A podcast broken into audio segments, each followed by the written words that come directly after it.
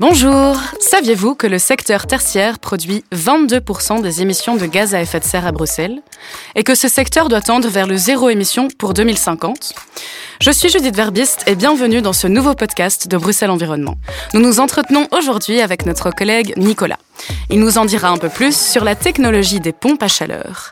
Celle-ci fait partie des solutions de production d'énergie renouvelable disponibles aujourd'hui à Bruxelles. Bonjour Nicolas. Bonjour Bienvenue Judith. dans le studio.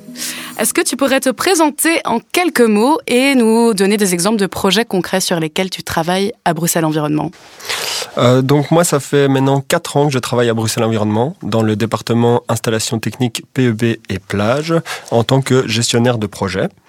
Euh, au niveau des projets que j'ai réalisés, donc euh, il y a toute l'évolution de la réglementation chauffage climatisation euh, PEB qui est réalisée dans le temps. Euh, nous avons les supports pédagogiques à développer. euh, le contrôle de la qualité euh, des professionnels, donc on va contrôler les professionnels agréés. Et enfin, j'ai réalisé il n'y a pas longtemps une étude sur l'évolution des installations techniques à Bruxelles, et c'était notamment sur le sujet des pompes à chaleur. Ok, intéressant. J'ai l'impression que tu travailles sur beaucoup de projets différents, si je me trompe pas. Euh, oui, ouais, la réglementation chauffage climatisation PEB, ben, c'est en fait c'est un sujet assez large, Mhm. et c'est même le département installation technique PEB, donc ça regroupe encore plus que le chauffage et la climatisation. C'est toutes les techniques du bâtiment. Mhm. Euh, on peut penser à la, à la ventilation, euh, on peut même penser à l'éclairage, etc. Donc c'est très très large. Mhm, je vois. Alors, aujourd'hui, nous allons parler de pompes à chaleur. Est-ce que tu pourrais nous faire un bref tableau de la situation actuelle des installations techniques présentes à Bruxelles? Alors euh, oui, il faut savoir euh, qu'à Bruxelles, en fait, la grande majorité euh, des bâtiments sont chauffés via une chaudière au gaz. On considère qu'environ, sur base des statistiques, 79% des logements sont chauffés par une chaudière au gaz et 13% par une chaudière au mazout. Parmi ces chaudières gaz, c'est important de dire, c'est presque la moitié ne sont pas à condensation, qui est en fait la technologie de base quand on veut changer une chaudière. Et euh, c'est assez problématique parce que c'est des chaudières qui ont des moins bons rendements et elles sont souvent associées à une régulation qui est très mauvaise, euh, avec des tuyaux qui ne sont pas calorifugés, ce qui fait que les rendements chutent encore plus. Au niveau de l'âge moyen de ces chaudières, donc on, a- regardé nos statistiques et on est sur un âge des chaudières de plus de 16 ans. Donc sachant qu'une chaudière tient en, en moyenne 20 ans, c'est plus ou moins on va dire la durée de vie. C'est- ce que les fabricants euh, disent quand ils vous vendent la chaudière. Ça veut dire qu'on arrive en fin de vie du parc existant. Donc c'est important de penser à remplacer euh, ces installations au fur et à mesure. Pourquoi pas avec une pompe à chaleur ou du moins euh, une chaudière à condensation. Et euh, en tout cas, ces chaudières qui ne sont pas en condensation, il faudra dans tous les cas les faire évoluer pour atteindre les objectifs climatiques qui sont fixés au niveau européen. Ok, très bien. Ça me semble bien clair. Et y a-t-il une raison pour laquelle il faudrait sortir des énergies aux combustibles fossiles? Quels problèmes leur utilisation occasionne? C'est- En 2023, poser cette question, euh, je trouve que c'est assez original parce que euh, ben, on en parle tous les jours au, au niveau des médias, euh, journal télévisé, etc. Donc c'est la, cause principale, ben, c'est le réchauffement climatique et répondre du coup à ces enjeux environnementaux qui vont arriver. Il faut savoir que la combustion du gaz naturel et du mazout émet énormément euh, de CO2 qui participe activement à l'effet de serre et donc on a cette hausse des températures euh, globales. Et particulièrement à Bruxelles, on va être impacté parce que c'est une ville assez dense, on a peu de surface perméable et du coup cette hausse de température sera encore, enfin on va beaucoup plus le ressentir. Donc si je comprends bien, c'est que quand on est en ville, comparé à la campagne, on va beaucoup plus ressentir cet effet Euh, oui, tout à fait, et ce sera encore plus accentué euh, en été, euh, parce que dans des villes comme Bruxelles, enfin, les gens utilisent beaucoup de la climatisation euh, qui va faire réchauffer les villes, et on va avoir cet effet d'îlot de chaleur en supplément de cette hausse de température générale. Du coup, ce sera particulièrement compliqué à Bruxelles. Mhm. J'entends le terme îlot de chaleur. Est-ce que tu pourrais me clarifier ce terme, Nicolas? Alors oui, Euh, donc quand on climatise un bureau, euh, quand on climatise un logement, etc., toute la chaleur, donc quand on vient rafraîchir ces toute la chaleur qu'on extrait, on doit l'évacuer. Et on l'évacue en fait à l'extérieur, dans les rues, ce qui fait que dans les rues, il fait encore plus chaud. Euh, c'est tout simplement ça, c'est cette chaleur qui est évacuée des bâtiments et qui euh, je vais dire transpire, mais qui s'évacue dans les rues, et ça fait cet îlot de chaleur. On a des sensations euh, dans certains quartiers résidentiels ou surtout au niveau des bureaux, où on a cette sensation de chaleur supplémentaire. Mhm. Donc, on pourrait impacter positivement euh, la température. Est-ce qu'on pourrait aussi impacter la qualité de l'air en ville, par exemple, en faisant des changements? Euh, ben oui, euh, donc la combustion des, enfin, la combustion du gaz naturel et du mazout, comme je, je l'ai dit, occasionne en plus du CO2 des émissions de particules. Et ça, c'est en particulier pour le mazout. Et c'est un réel problème pour la santé des Bruxellois. Nicolas, les prix du gaz et du mazout ont augmenté les années passées. Est-ce qu'on pourrait dire quelque chose à ce sujet-là? Euh, ben oui, quand on parle de sortir euh, des, énergies aux combustibles fossiles, donc euh, le gaz et le mazout, donc c'est plus particulier pour le gaz, c'est en fait réduire notre dépendance à ces combustibles. Donc c'est, ils sont pas présents naturellement dans notre pays, on les importe et on a bien vu ces dernières années avec l'évolution des prix, avec des problèmes géopolitiques, que les prix ont augmenté énormément. Et donc se passer de ces énergies, c'est aussi éviter des tracas dans l'avenir en cas d'augmentation euh, encore plus importante des prix. Mhm, Je vois. Alors, euh, clairement, il y a plusieurs raisons pour lesquelles on devrait essayer de sortir des énergies aux combustibles fossiles. Nicolas, vu que la région doit progressivement sortir des combustibles fossiles, quelles solutions de chauffage renouvelables peuvent être envisagées? Alors, euh, bah, il existe déjà plusieurs euh, solutions de production de chaleur qu'on dit bas carbone, euh, et elles peuvent être utilisées à Bruxelles. Donc, euh, quelques exemples. Il y a la pompe à chaleur. Euh, ça, je pense que tout le monde sait à quoi ça correspond. Mais au niveau des pompes à chaleur, on peut distinguer différentes technologies, comme la géothermie, qui utilise la chaleur qui est contenue dans les sols, l'aérothermie, qui utilise euh, la chaleur qui est contenue dans l'air. Ça peut être par exemple l'air extérieur. On a aussi la ryothermie, qui utilise la chaleur des eaux usées. Euh, donc des égouts si on veut, et euh, l'aquathermie qui est plus euh, sur les eaux de surface, par exemple euh, la chaleur qui est contenue dans le canal. Mhm. Alors, en plus de cette technologie des pompes à chaleur, on a le boiler thermodynamique qui peut être vu comme une pompe à chaleur mais qui produit uniquement de l'eau chaude sanitaire. Et au niveau des autres solutions de production, il y a les réseaux de chaleur qui risquent d'évoluer dans l'avenir, notamment via la récupération de chaleur perdue. Donc c'est ce qu'on appelle une chaleur fatale, chaleur perdue.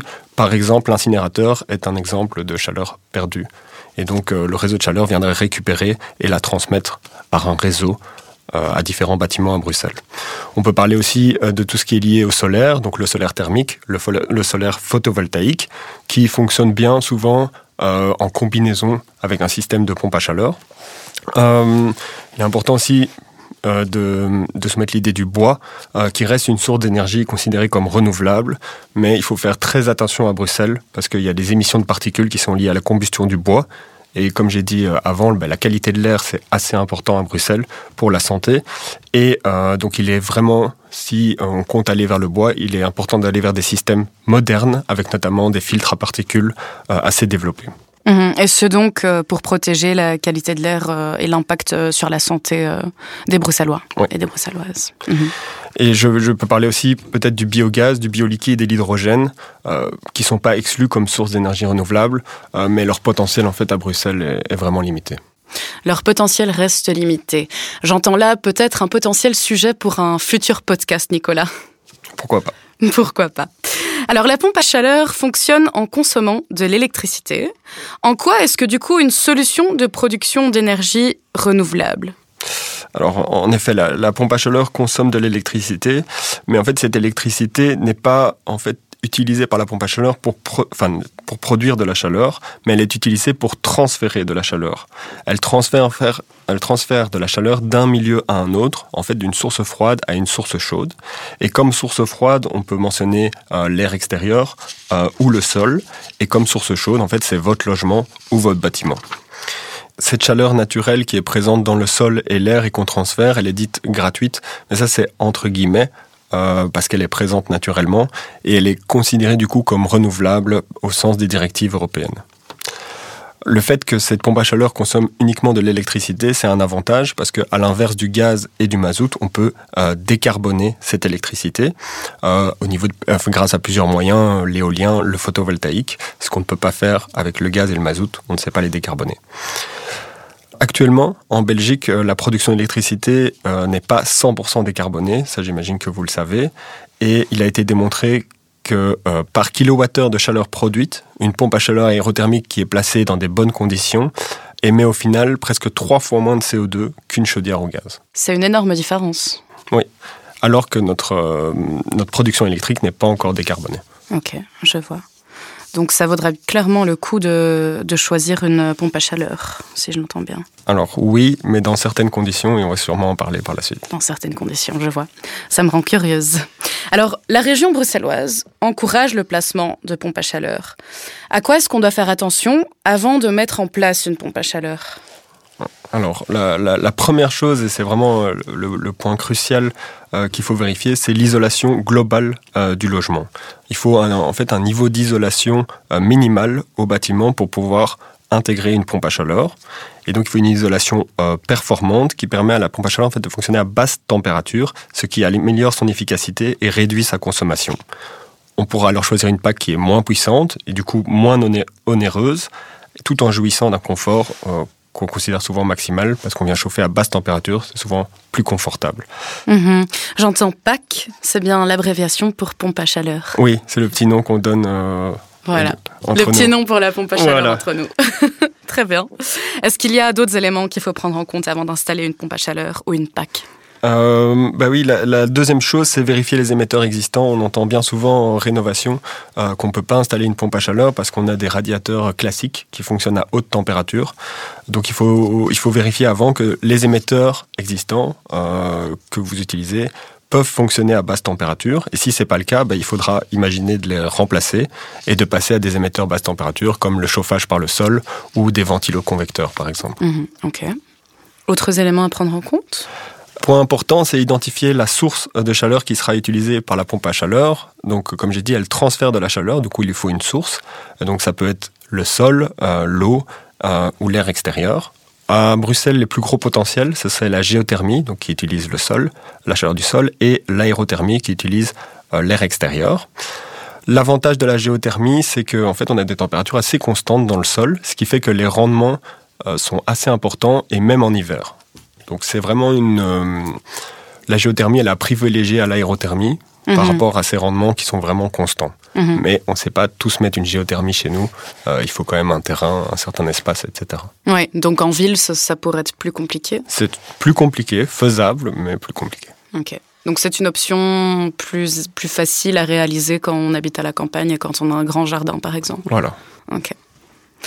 Et ça, c'est donc euh, pour la géothermie. Et dans le cas de l'aérothermie, qui est peut-être plus réalisable en ville Alors euh, oui, donc l'aérothermie, c'est euh, les espèces d'unités extérieures que vous voyez parfois sur les terrasses. ça, c'est de l'aérothermie, donc qui est composé d'unités intérieures dans le logement qui va chauffer votre, votre circuit d'eau, et une unité extérieure qui va capter les calories présentes naturellement dans l'air. Et un point important à Bruxelles, en fait, c'est tout ce qui est lié au bruit. Euh, donc il y a une réglementation à Bruxelles qui est assez sévère, même plus sévère que dans les autres régions. Et donc c'est important de faire attention, euh, notamment sur la fiche technique, à la puissance acoustique de la pompe à chaleur. Donc les valeurs se situent entre 50 et 65 décibels, mais au plus vous prenez une pompe à chaleur qui a une puissance acoustique faible, mais au plus vos voisins seront contents et vous remercieront. Le placement aussi de cette unité extérieure est important, qu'il ne faut pas l'orienter vers les voisins pour que ça fasse du bruit, etc. Euh, donc il faut bien étudier la mise en place d'une pompe à chaleur au niveau de l'acoustique. Mhm. Et est-ce qu'il y a d'autres facteurs à prendre en compte pour la fiche technique? Alors euh, oui, il y a tout ce qui concerne la performance de la pompe à chaleur. Donc là, il faut regarder en fait le SCOP, qui est un coefficient de performance euh, saisonnier, une sorte de simulation en fait de votre rendement qui sera sur toute votre saison. Donc au plus ce SCOP est élevé, au plus votre pompe à chaleur aura un rendement élevé. Ce SCOP se traduit euh, sur les fiches techniques par des petites lettres, ce qu'on appelle les labels énergétiques. Euh, c'est ces petites lettres que vous avez notamment sur tout ce qui est électroménager. Et donc pour une pompe à chaleur, il faut privilégier les pompes à chaleur avec un label énergétique A+++, donc 3+. Ok, c'est noté. A+++, 3+. Au niveau administratif, Nicolas, est-ce qu'il y a des permis? Alors euh, oui, il est important de se rendre à votre à l'urbanisme de votre commune pour savoir si vous avez besoin d'un permis, parce que l'unité extérieure de la pompe à chaleur, suivant sa position, euh, bah, vous aurez besoin d'un permis d'urbanisme. Il est notamment interdit de la placer euh, en façade avant. il y a un autre type de permis que je dois mentionner, c'est les permis d'environnement. Donc ça, c'est le cas des grosses installations de pompe à chaleur euh, qui ont une grosse puissance et du coup sont soumis à permis d'environnement. Il faudra donc vérifier au niveau de la fiche technique suivant la puissance et introduire alors une demande auprès de Bruxelles Environnement. Mhm, ok. Donc il y a quand même plusieurs euh, éléments administratifs qu'il faut prendre en compte. Et bon, voilà, imaginons qu'on ait ces permis, et je l'espère, pour ceux qui, euh, qui introduisent la demande. À qui est-ce que les gens doivent s'adresser pour mettre en place une pompe à chaleur? Alors, ben, c'est les les, professionnels qualifiés, donc euh, les chauffagistes euh, qualifiés pour l'installation des pompes à chaleur. Ce qui sera important euh, de leur demander, c'est d'effectuer un bon dimensionnement. Donc c'est très important pour une pompe à chaleur, c'est qu'elle soit bien dimensionnée aux besoins en chauffage du logement ou du bâtiment en question. Ce professionnel qualifié, il doit euh, disposer de qualifications suffisantes pour l'installer une pompe à chaleur. Il existe différents agréments euh, à Bruxelles, mais qui ne sont pas nécessairement indispensables pour placer une pompe à chaleur, mais qui sont souvent gages d'une certaine formation. Donc il y a notamment euh, l'agrément RECERT qui est demandé lorsque vous introduisez une demande de prime pour le placement d'une pompe à chaleur. l'agrément frigoriste qui est nécessaire pour l'installation de pompes à chaleur qui ont des réfrigérants de type HFC. Donc c'est des réfrigérants très spécifiques pour les pompes à chaleur. Et euh, donc, il faut les manipuler et donc il y a des agréments spécifiques. On peut également citer euh, d'autres agréments qui ne sont pas liés à la mise en place euh, propre d'une pompe à chaleur, comme le SERGA ou les agréments professionnels chauffage, climatisation PEB. Mhm, ok. Donc on fait appel à un professionnel qualifié pour l'installation des pompes à chaleur. Est-ce que, voilà, donc le professionnel est passé à la maison, il a installé une pompe à chaleur. Qu'est-ce qu'on fait après? Y a-t-il des éléments auxquels on doit faire attention après l'installation de l'appareil? Euh, Tout d'abord, comme toute installation technique, il est nécessaire de faire un entretien régulier. Euh, donc ça c'est important, comme vous le faites pour votre chaudière, de faire un entretien tous les ans de votre pompe à chaleur. Certaines pompes à chaleur sont équipées aussi, comme j'en parlais, d'un fluide réfrigérant spécifique qui sont les réfrigérants HFC. Euh, il y a d'autres types de fluides réfrigérants, mais pour ces réfrigérants, il est nécessaire de faire un contrôle d'étanchéité. Euh, pourquoi? Parce que s'il y a une fuite et que c'est ce réfrigérant qui est contenu dans la pompe à chaleur euh, ben, part dans l'atmosphère. En fait, c'est un puissant gaz à effet de serre qui est beaucoup plus puissant que le CO2. Du coup, c'est important de limiter cette fuite. Et donc, par ce contrôle d'étanchéité, le professionnel vient s'assurer qu'il n'y a pas de fuite euh, et donc qu'on ne pollue pas. Mhm. donc, c'est bien le professionnel qui fait un contrôle une fois par an C'est une fois par an et pour les installations encore plus puissantes, ça peut être à six mois à trois mois, tous les six mois à trois mois qui sera aussi effectué par un professionnel. Oui, donc c'est euh, un technicien frigoriste euh, qui est qualifié pour manipuler en fait des fluides de type HFC. Mhm, ok. En parlant de voilà de professionnels, d'installation, de contrôle à faire, de quel genre de budget euh, parle-t-on pour l'achat d'une pompe à chaleur, entre autres? Alors, première chose, ben, une pompe à chaleur, c'est plus cher à l'installation qu'une chaudière à gaz à condensation. mais l'avantage, c'est qu'à Bruxelles, il y a des primes qui existent pour l'installation. Au niveau du budget, c'est très difficile à estimer parce que, comme j'ai dit, il y a beaucoup de technologies, géothermie, aérothermie. Euh, donc, si je devrais dire une fourchette assez large, on parle de 4 à 15 000 euros pour le placement d'une PAC aérothermique. Et pour des packs géothermiques, on monte jusqu'à des 25 000 euros. Et là, je parle exclusivement euh, de la pompe à chaleur et pas de tout ce qui doit y être associé. Ici, j'ai le devis d'un collègue qui a voulu placer une pompe à chaleur RO, donc une pompe à chaleur aérothermique. Euh, il a prévu un remplacement complet de tout son système de chauffage, donc ça inclut, en plus du remplacement de la pompe à chaleur, euh, toute la distribution et l'émission, euh, donc le remplacement de ses anciens radiateurs, etc. Il en avait pour une maison unifamiliale trois façades de 150 mètres carrés, pour un budget total de 29 000 euros.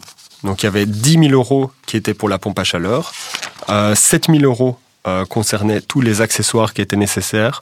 Donc c'est par exemple le ballon tampon, le circulateur. Et euh, il y avait 12 000 euros en ce qui concerne l'émission, euh, avec la mise en place d'un chauffage par le sol au rez-de-chaussée de sa maison et des ventilos-convecteurs dans les pièces situées à l'étage. Donc voilà, c'était un budget conséquent, mais ça nécessite, c'est le remplacement de toute l'installation. Et il y avait également la production d'eau chaude sanitaire, où il y avait un ballon qui était intégré à la pompe à chaleur, donc c'était un ballon de 200 litres. Ok.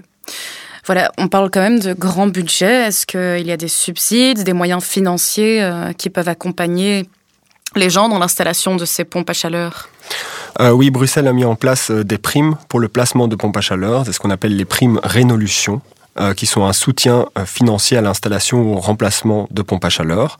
C'est pour les logements et les, les, bâtiments de moins de 10 ans. Les primes s'élèvent pour dans le résidentiel à des sommes entre 4500 et 6500 euros, donc c'est en fonction du salaire, etc. et pour le non résidentiel, on est à 35% de la facture. Il y a d'autres primes qui peuvent se cumuler, euh, donc en plus du placement d'une PAC. Je parlais de mhm. l'émission, du remplacement. Donc il y a des primes pour les radiateurs basse température. Euh, il y a une prime pour la régulation. Et il y a aussi une prime, par exemple, pour les ballons thermodynamiques pour la production d'eau chaude sanitaire via pompe à chaleur. Euh, il existe euh, au niveau des, crédits le, crédit éco-réno euh, qui permet d'avoir une solution de financement pour la rénovation des logements. Et donc, par exemple, pour la mise en place d'une PAC, vous pourrez faire appel au crédit éco-réno et donc disposer d'un crédit à taux très intéressant. Ok, donc toutes ces primes, si je le comprends bien, font partie des primes Renolution. Oui. Est-ce qu'il y a une, personne de contact, un, site web, un endroit où on retrouve toutes ces infos et ces primes? Alors euh, oui, donc il y a deux points de contact. Donc pour les propriétaires, il faut contacter HomeGrid, euh, qui pourra vous informer sur les primes et les aides disponibles. Donc c'est un service gratuit. Et pour les professionnels, comme euh, des gestionnaires, des entreprises ou des copropriétés, il faut s'adresser au facilitateur bâtiment durable. Donc c'est un service gratuit et une offre d'accompagnement dans les projets de rénovation que vous entreprenez. Alors, on a beaucoup parlé de l'installation des professionnels, des primes. Est-ce qu'il y a aussi des histoires de succès quand on parle de pompe à chaleur? Par exemple, des histoires de succès euh, d'entrepreneurs qui travaillent avec cette technologie de pompe à chaleur et comment ils ont atteint ce succès? Alors oui, j'avais parlé de l'étude Vecteur, donc c'est une étude qu'on avait entreprise avec notre département. On avait étudié toutes des installations techniques et l'évolution de celles-ci à Bruxelles, et on avait étudié aussi plusieurs cas pratiques. Et ici, j'ai pris l'exemple d'un cas pratique euh, d'une construction neuve de bureaux. Donc c'était un projet à 1 800 000 euros avec 1100 mètres carrés de bureaux, avec une salle polyvalente. Et euh, dans ce projet, en fait, a été mis en place une pompe à chaleur OO. Euh, par pompe à chaleur OO, en fait, c'est une pompe à chaleur géothermique. Une pompe à chaleur géothermique avec sept pieux géothermiques où on venait forer dans le sol à plusieurs centaines de mètres de profondeur pour récupérer cette chaleur. Et donc, on avait une, pompe à chaleur d'une puissance de 19 kW. Euh, l'émission était garantie par des batteries de chauffage dans les centrales de traitement, de traitement d'air et on avait une dalle active pour assurer le chauffage et la climatisation par cet exemple, je voulais montrer que l'avantage de cette géothermie, en plus du fait que le rendement était assez constant toute l'année, c'était qu'on pouvait réaliser du géocooling en été, donc c'est-à-dire du refroidissement passif, où on vient faire circuler l'eau euh, dans le sol à, basse profondeur, où il y a une température de 10 degrés, et on vient la faire circuler euh, dans le bâtiment et ainsi le refroidir gratuitement en bypassant en fait la pompe à chaleur. Mhm. C'est donc vraiment un refroidissement gratuit. Euh, dans ce projet, il y avait aussi euh, associé, il y avait 45 kW crête de panneaux photovoltaïques.